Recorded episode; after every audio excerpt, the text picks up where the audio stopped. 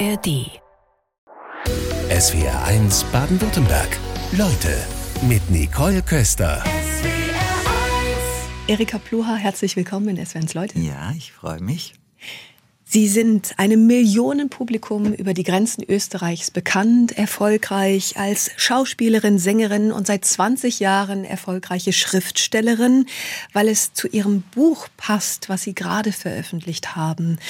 Der russische Angriffskrieg, der Krieg in Israel. Welche Erinnerungen kommen da in Ihnen hoch?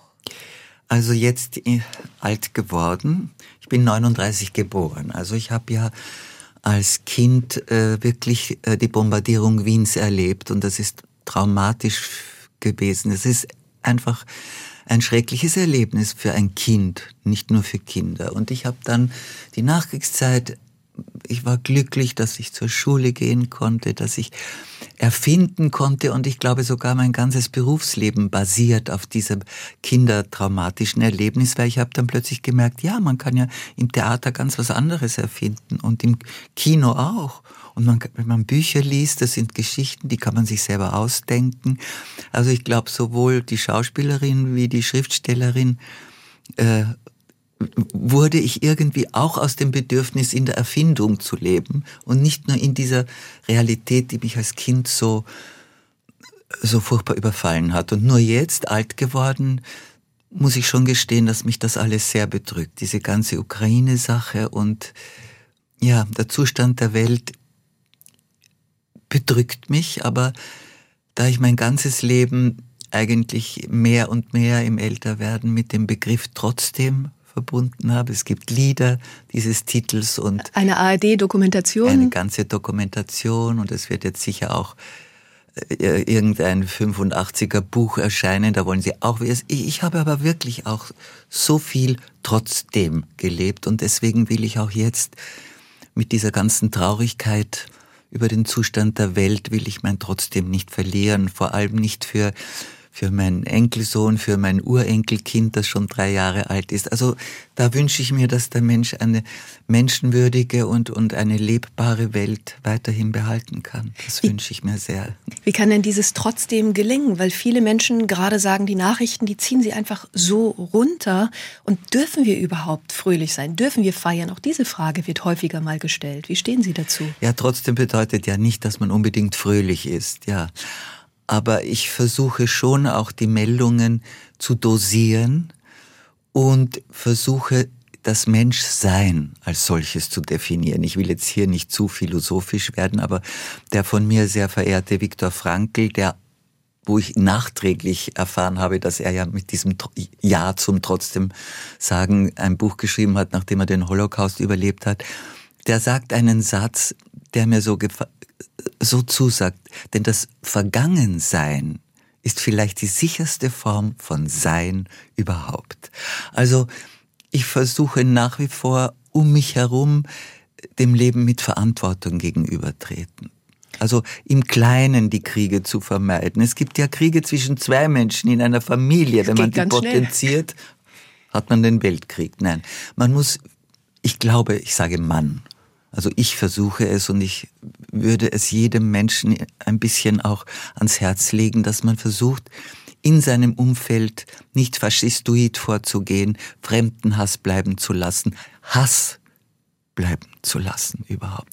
Wir leben in einer Zeit, wo Hassen fast salonfähig geworden ist. Man muss, und das finde ich auch sehr betrüblich und sehr bekämpfenswert. Sie haben über Ihre größere Schwester Brigitte Gitti ein Buch geschrieben über die traumatisierende Kriegskindheit und Nachkriegsjugend. Und da werden sich vermutlich sämtliche große Schwestern wiederfinden, weil diese Rolle von der Großen so oft beinhaltet, zu verzichten, sich anzupassen, sich zu fügen. Sie sind jetzt die mittlere von drei Schwestern. Ja. Wie haben Sie sich in die Rolle der Älteren hineinversetzt? Als ich die mittlere Schwester war, war ich einfach ein vollkommener, also bis auf das Kriegserlebnis, ein sehr selbstbewusstes Kind in der Mitte. Ich war auch nicht irgendwie eingezwängt, es ging mir sehr gut.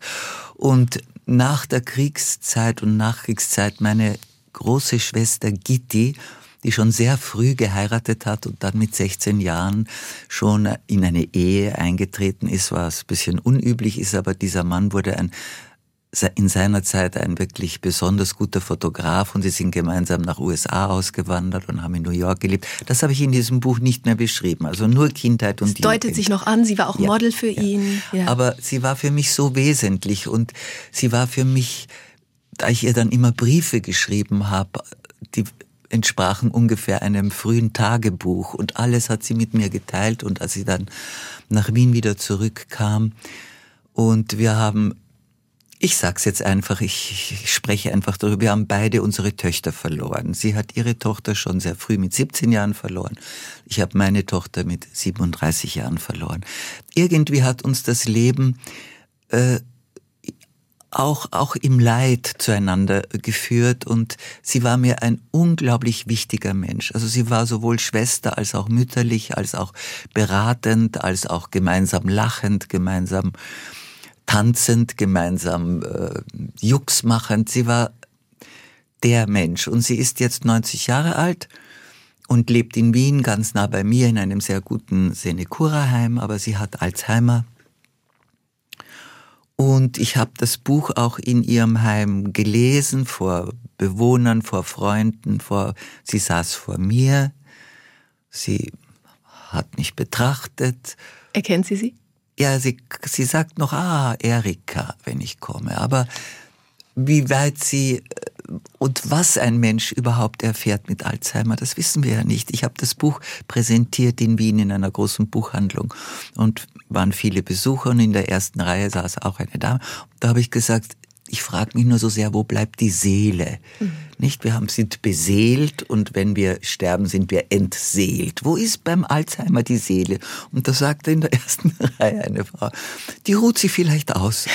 Schöne Formulierung. Das fand ich ja. so schön. Ja. Es heißt manchmal, dass Musik eine Stimme ist, gerade bei dieser Erkrankung. Sie sind als Sängerin sehr erfolgreich. Ich habe ja auch schon vorgesungen. Ich ja. habe auch schon in diesem Heim ein Konzert gegeben. Ja. Also vielleicht dringt diese Stimme dann eher durch. Ja, wir wissen das nicht. Ich glaube, etwas geht vor in ihr, das weiß ich, aber äh, ich teile es einfach auf ganz selbstverständliche Art, indem ich sie umarme und indem ich mit ihr rede und indem ich einfach die Erika bin. Wir sprechen über Ihr Buch Gitti, über Ihre große Schwester haben Sie geschrieben. Das war so ein richtiger Film, der beim Lesen bei mir im Kopf ablief. Und da gab es so einige Szenen, die brennen sich ein, als Sie zu dritt mit ihrer Mutter in einem Viehwaggon sitzen, um wieder nach Wien zu fahren. Ja. Und ihre Mutter muss diesen Waggon verlassen. Wie ging es da ihrer großen Schwester? Sie da musste sie wirklich mich und meine kleine Schwester äh, mit ihrer eigenen Angst, die sie ja auch hatte, hoffentlich kommt die Mutti wieder zurück, bevor wir mit diesem Viehwaggon weiterfahren. Und da musste sie so stark sein und musste so äh, ihre eigene, ihren eigenen Mut entwickeln und das war bewundernswert. Sie war überhaupt gerade in diesen jungen Jahren, die so die Nachkriegszeit, dann wohnten wir bei einer Tante in zwei kleinen Kabinetten, in so kleinen Zimmern, wenig Platz, sie wohnte bei der Oma. Dann bekamen wir endlich eine Wohnung über der Donau, war nicht groß, war nicht klar. Sie blieb bei der Oma. Also sie hat sie, sich immer gefügt. Und sie hat sich gefügt. Es war bei dieser Oma äh, nicht scheußlich oder so, aber sie war einfach immer diejenige, die Platz gemacht hat, die verständnisvoll war, die geholfen hat. Und äh, das war äh, mir im nachträglich im, im Schreiben dieses Buches noch einmal wurde mir das selbst noch einmal so sehr bewusst. Gut ist, dass sie dann schon anschließend, das kommt in dem Buch nicht mehr vor, sie hatte schon ihr Frauenleben und ihr ihre Schönheiten in ihrem Leben. Aber sie war sicher ein Mensch, sie war auch sehr begabt. Sie hat wunderbare, äh, äh, sie hat gemalt und sie hat äh, Bilder zusammengestellt. Sie hat eine Zeit lang auch gefilmt, so für sich, aber alles so für sich. Das Thema Kriegstraumata, was Bestandteil dieses Buchs ist, da hat man den Eindruck, da öffnen wir uns erst nach und nach, um diesem Thema zu begegnen. Ich habe auch das Gefühl, dass dieses Buch, wie oft, wie oft das bei Werken und bei Büchern der Fall ist, trifft da irgendwo in die richtige Zeit. Denn vor dieser Zeitenwende, ich nenne das jetzt so, vor Pandemie und Krieg, äh, habe ich gemerkt, um mich herum weiß keiner mehr was von Krieg und ich dachte oft, wie unendlich verwöhnt sind die Menschen, ja, da in Österreich um mich Unsere herum. Wohlstandsgesellschaft. Ja, und oh, und ich kann nicht ans Meer und, war, und wo ist meine Reise und wo ist mein Haubenlokal und also weiter. Und jetzt nach, nach dem Ukraine-Krieg und der Pandemie und dem Lockdown und den Verunsicherungen äh, ist die Zeit so einem Buch gegenüber, glaube ich, auch aufgeschlossener. Und die Frage, die sich daraus ergibt, wie gehen wir mit Traumata um? Wie haben Sie das geschafft? Sie haben eben das gemeinsame Leid, Sie haben beide Ihre Töchter verloren, angesprochen. Ja. Wie ist es, haben Sie auch später im Erwachsenenwerden über diese Szene, über die wir gerade gesprochen haben, im Viehwaggon, haben Sie da jemals drüber sprechen können? Oh ja, ich habe ich hab schon alles immer sehr durchdacht und durch mein ständiges Tagebuchschreiben auch Rückblicke notiert. Und äh, ich glaube, bei dem Tod meiner Tochter bin ich sicher zum ersten Mal selber auch gestorben. Und dann ist alles Rückblickende, das man überlebt hat, kann man dann auch äh, bedenken und in Worte fassen. Aber auch jetzt noch, ich rette mich, wie ich es Ihnen schon gesagt habe, immer in der Erfindung. Ich schreibe, ich muss schreiben. Wenn ich nicht schreiben würde, glaube ich, dann wird es mich nicht mehr geben. Und ich, Papier ist geduldig. Ich nenne mein Tagebuch, das ich nicht veröffentlichen werde, auch immer mein Klagebuch, weil ich auch immer bereit bin zu klagen, aber nicht mich zu beklagen, sondern es gibt einfach diese große Klage und auch jetzt, wenn ich mich auf dieser Welt, auf diesem Planeten umschaue, es gibt so viel Leid und manchmal entsteht in mir dann eine Klage. Aber diese Klage ist menschlich und die hat es immer schon gegeben. Und ich hoffe auch, dass, dass das Menschsein äh, oder der Mensch auch diese jetzige Hürde überwinden wird. Ähnlich wie man persönlich als Einzelperson eben auch Schläge überwinden kann und nicht sofort daran zugrunde gehen muss. Man kann.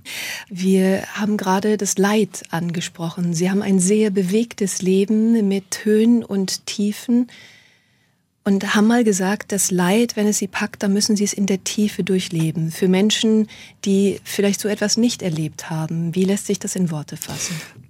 Ich habe da eine kleine Parabel erlebt als junges Mädchen. Da war ich mit, mit ähm, Jungen und Mädchen, eine Gruppe junger Leute schwimmen in der Donau und die Donau hatte damals machte so Strudel.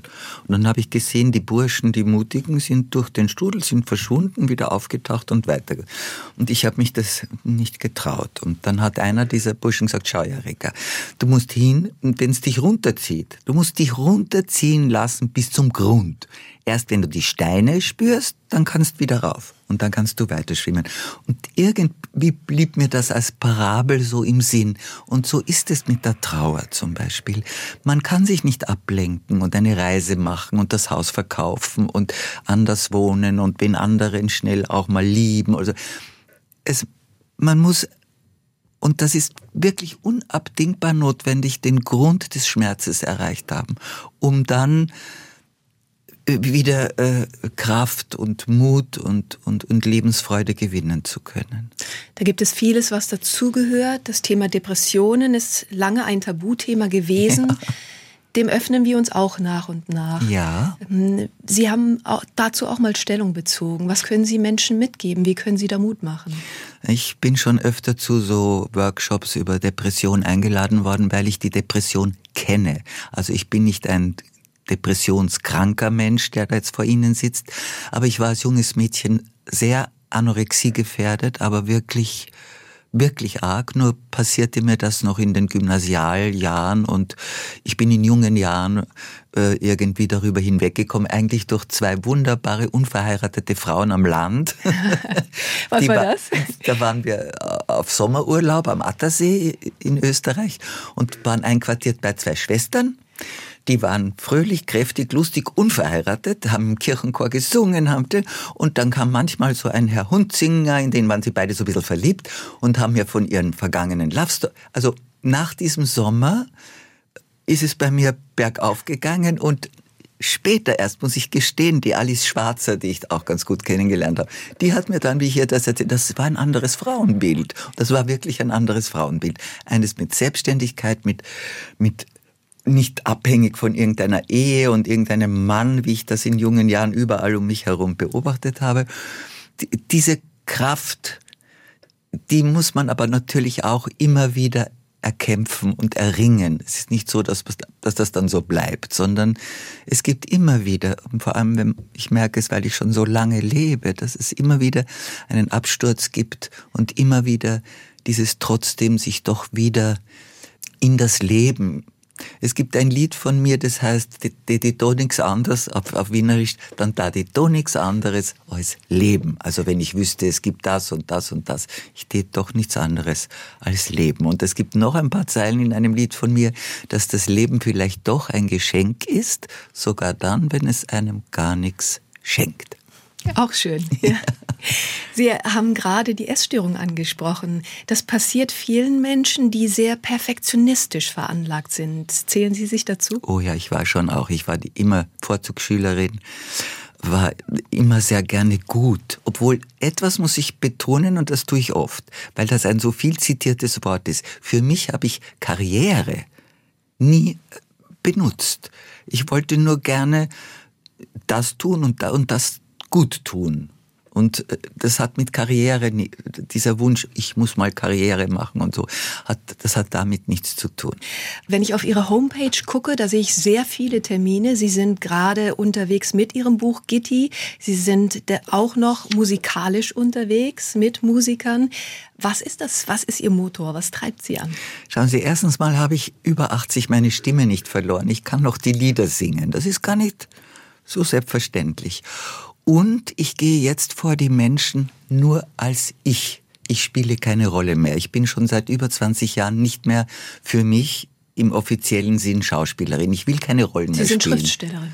Und das war gar nicht so leicht, aus einer relativ bekannten Schauspielerin so etwas zu werden, wie nicht eine, die einmal ein Buch schreibt und einmal eine Autobiografie, sondern, auch anerkannt zu werden, sondern damit, einfach ja. auch Schriftstellerin zu werden. Und wenn ich jetzt vor ein Publikum trete, dann kann ich singen, dann sind es meine Lieder, dann kann ich lesen, dann sind es meine Bücher, dann kann ich Texte sagen und sie sind von mir. Also äh, und ich merke auch, muss ich gestehen, dass die Menschen vor mir das in irgendeiner Form auch gerne haben.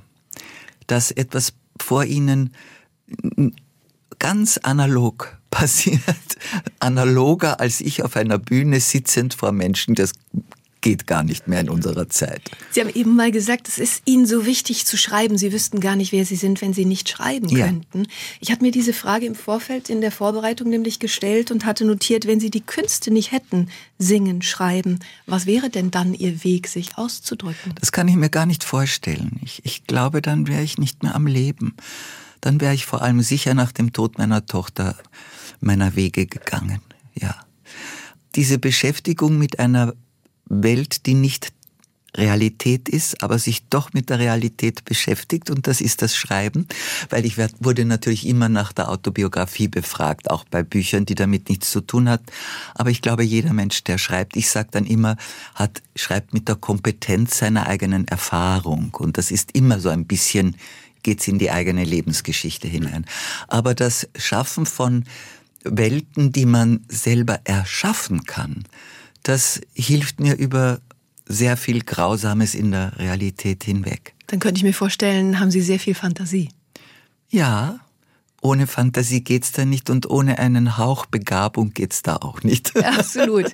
Wie hat der Musikkritiker Joachim Kaiser mal gesagt, man kann nichts aus dem Ärmel schütteln, wenn man nicht vorher etwas hineingetan hat. Genau, das muss schon vorher drinnen sein, ja. Wie haben Sie denn gemerkt, dass Sie diese Begabung zum Schreiben haben? Sie haben Ihrer Schwester, die im Grunde die Tagebücher waren es, die Briefe, die Sie geschrieben Ich haben. habe haben schon in der gespürt? Volksschule, als ich schreiben lernte und vor allem nach den Kriegserlebnissen, schon sofort kleine Büchlein verfasst und gezeichnet und so.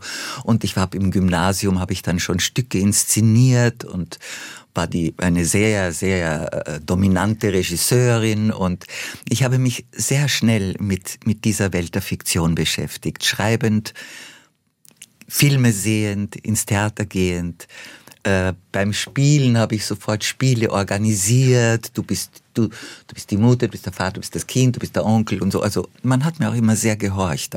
Die, die anderen Kinder haben sich sehr von mir leiten lassen, weil es war immer fantasievoll. Klingt eher nach der Rolle der Regisseurin als nach der Schauspielerin, wenn Sie es so beschreiben gerade. Ja, ich wurde ja als äh, Schauspielerin mehr und mehr auch meine eigene Regisseurin und wenn ich ja so singe und meine Abende mache, bin ich das ja auch. Aber wie gesagt, analog. Wir haben gerade darüber gesprochen, dass Sie im Grunde Ihre eigene Regisseurin sind, wenn Sie jetzt unterwegs sind, äh, bei Lesungen, bei Konzerten. Wie haben Sie das Thema MeToo erlebt, das Thema Machtmissbrauch? Sie lachen gerade. Ja, ich lache. Man hat mich natürlich damals auch sehr nach meinen MeToo-Erlebnissen befragt und ich habe dann immer sagen müssen, not me. Ich, ich war jung, ich war relativ schön, glaube ich, sagen zu dürfen, ja, wenn ich Sie mich so es. rückblickend sehe. Und ich war am Theater und ich habe gefilmt und ich konnte mich dessen immer erwehren. Also ich habe kein MeToo Erlebnis erlebt, obwohl ich immer mit Männern zu tun hatte. Das wird viel Und wenn jemand mir blöd kam, dann habe ich ihn einfach von mir weggeschubst oder habe gesagt, hallo, nein.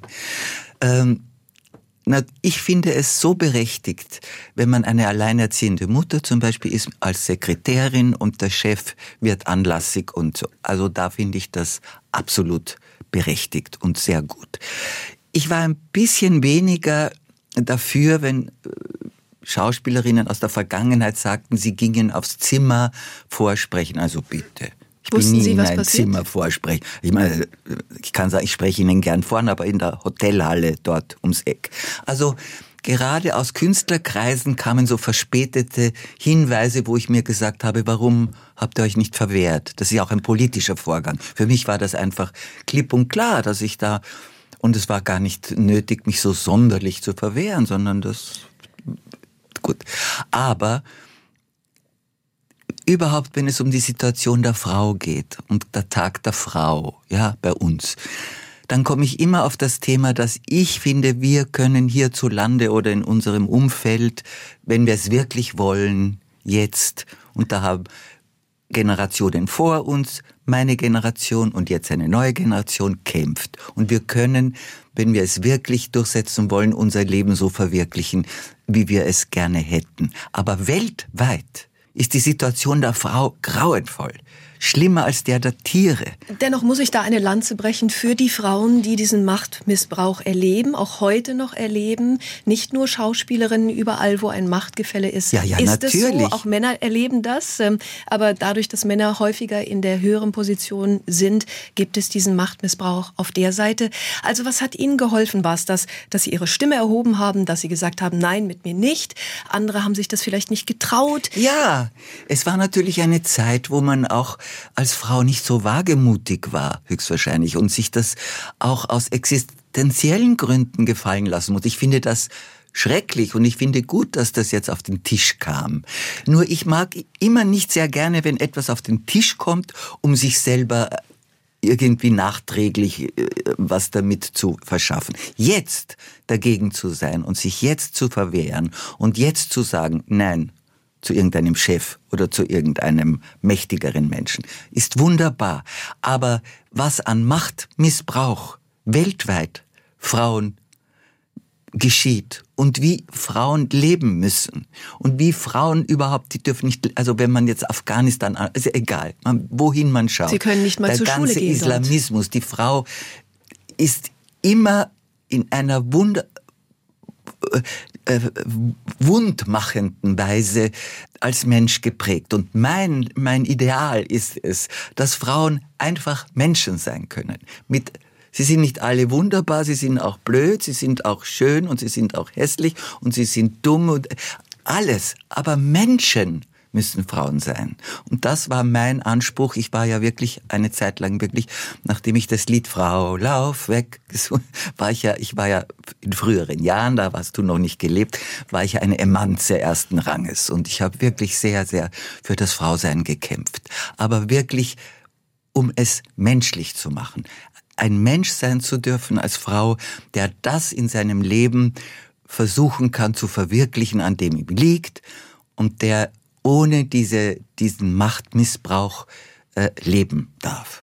Ihre Stimme erheben, das ist eines Ihrer Mottos, kann man fast sagen. Sie haben jetzt zwei, dreimal kurz etwas angesungen und weil Ihre Stimme so markant ist. Ich will Sie nicht nötigen, aber hätten Sie Lust, wenn Sie sich auf eines Ihrer Lieder festlegen müssten? Welches wäre das? Nein, das, das kann ich nicht. Ich singe bei meinen Lesungen immer alle möglichen Lieder. Also ich, ich singe sehr oft a cappella.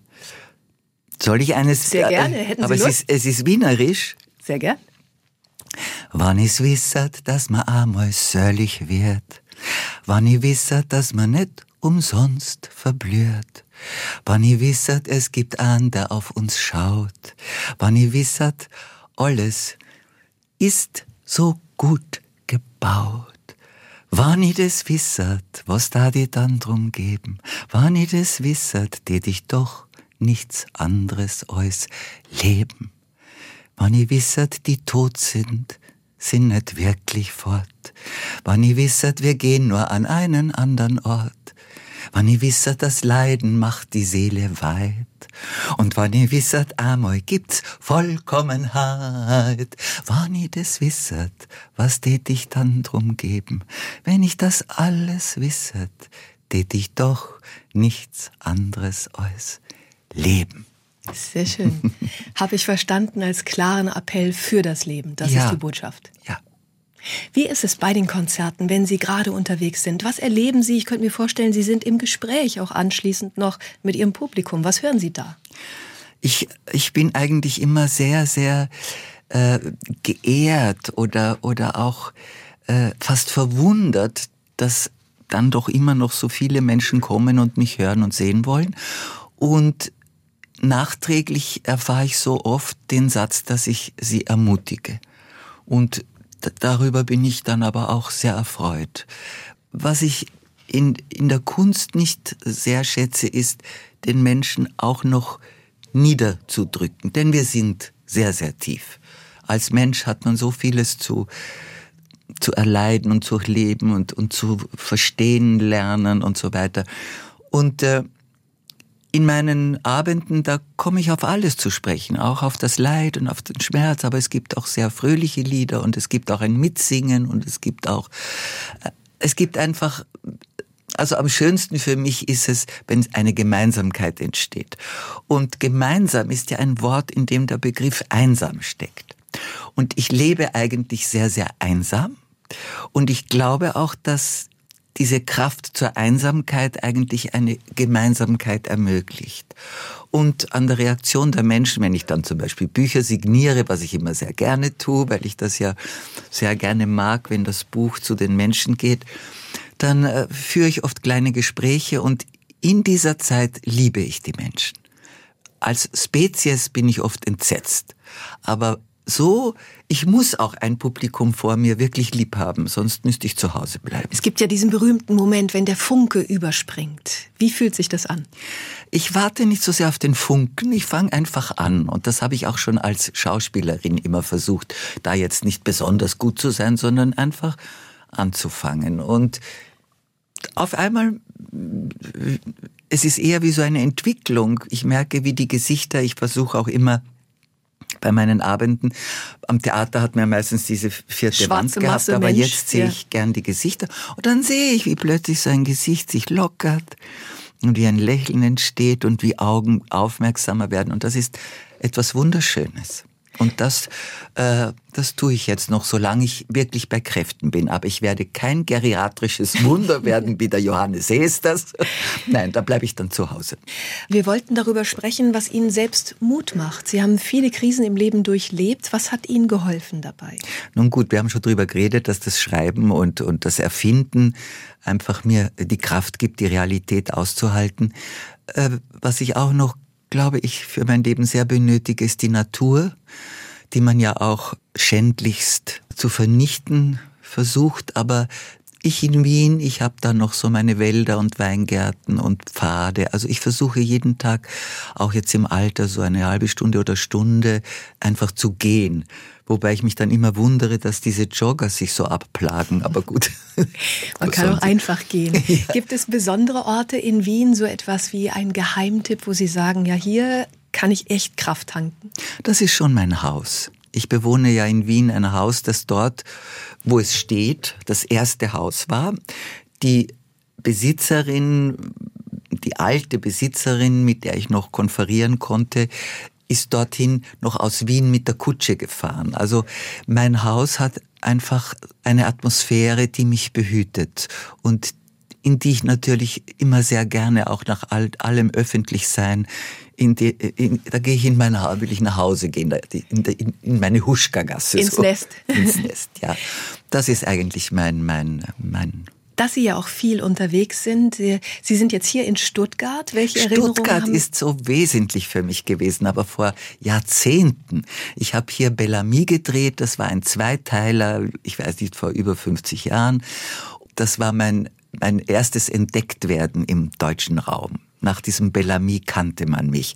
Und ich war hier in, in hier in Stuttgart habe ich gedreht mit einem wunderbaren Regisseur, mit Helmut Keutner, habe ich gespielt mit Helmut Griem, der auch nicht mehr lebt, der mir aber durch unser, unser Verliebtsein die Kraft gegeben hat, nach Hause zu fahren, mich scheiden zu lassen, wieder zurückzufahren. Also ab Stuttgart damals habe ich begonnen, ja wirklich mein Leben zu leben. Und das werde ich Stuttgart nie vergessen. Im Moment kenne ich es nicht wieder, weil ich kannte ein kleines, schönes, ich habe im Bobserwald mhm. oben gewohnt. Da sah ich Stuttgart und die Weinhänge und so. Aber Stuttgart wirklich, diese Stadt und dieses hier gewesen sein und dieses hier arbeiten und auch privat mich zu finden, das werde ich nie vergessen. Was liest denn Erika Pluha gerade? Was lese ich denn jetzt gerade? Ich muss gestehen, ja, das habe ich mir jetzt am, am, Flughafen zugelegt. Ich lese das letzte Buch von der Isabel Allende. Okay, ja. Ich meine, ich kenne von der Frau nahezu alle Bücher ja. und das ist ein Buch, sie ist auch schon, die ist, glaube ich, noch älter als ich und hat noch ein Buch geschrieben, das hat mir irgendwie gefallen und das lese ich gerade. Wie Aber heißt es? Äh, Geisterhaus kennen alle? Nein, nein, das heißt entweder Victoria oder ein anderer Name. Ich glaube sogar Victoria. Also ein Frauenname. Kann ich Ihnen jetzt zum Beispiel okay, gar nicht sagen. finden wir raus. Ja. Dankeschön, Erika Pluha bei uns. Ich danke Ihnen auch sehr für dieses Gespräch. SWR 1 Baden-Württemberg. Leute, wir nehmen uns die Zeit.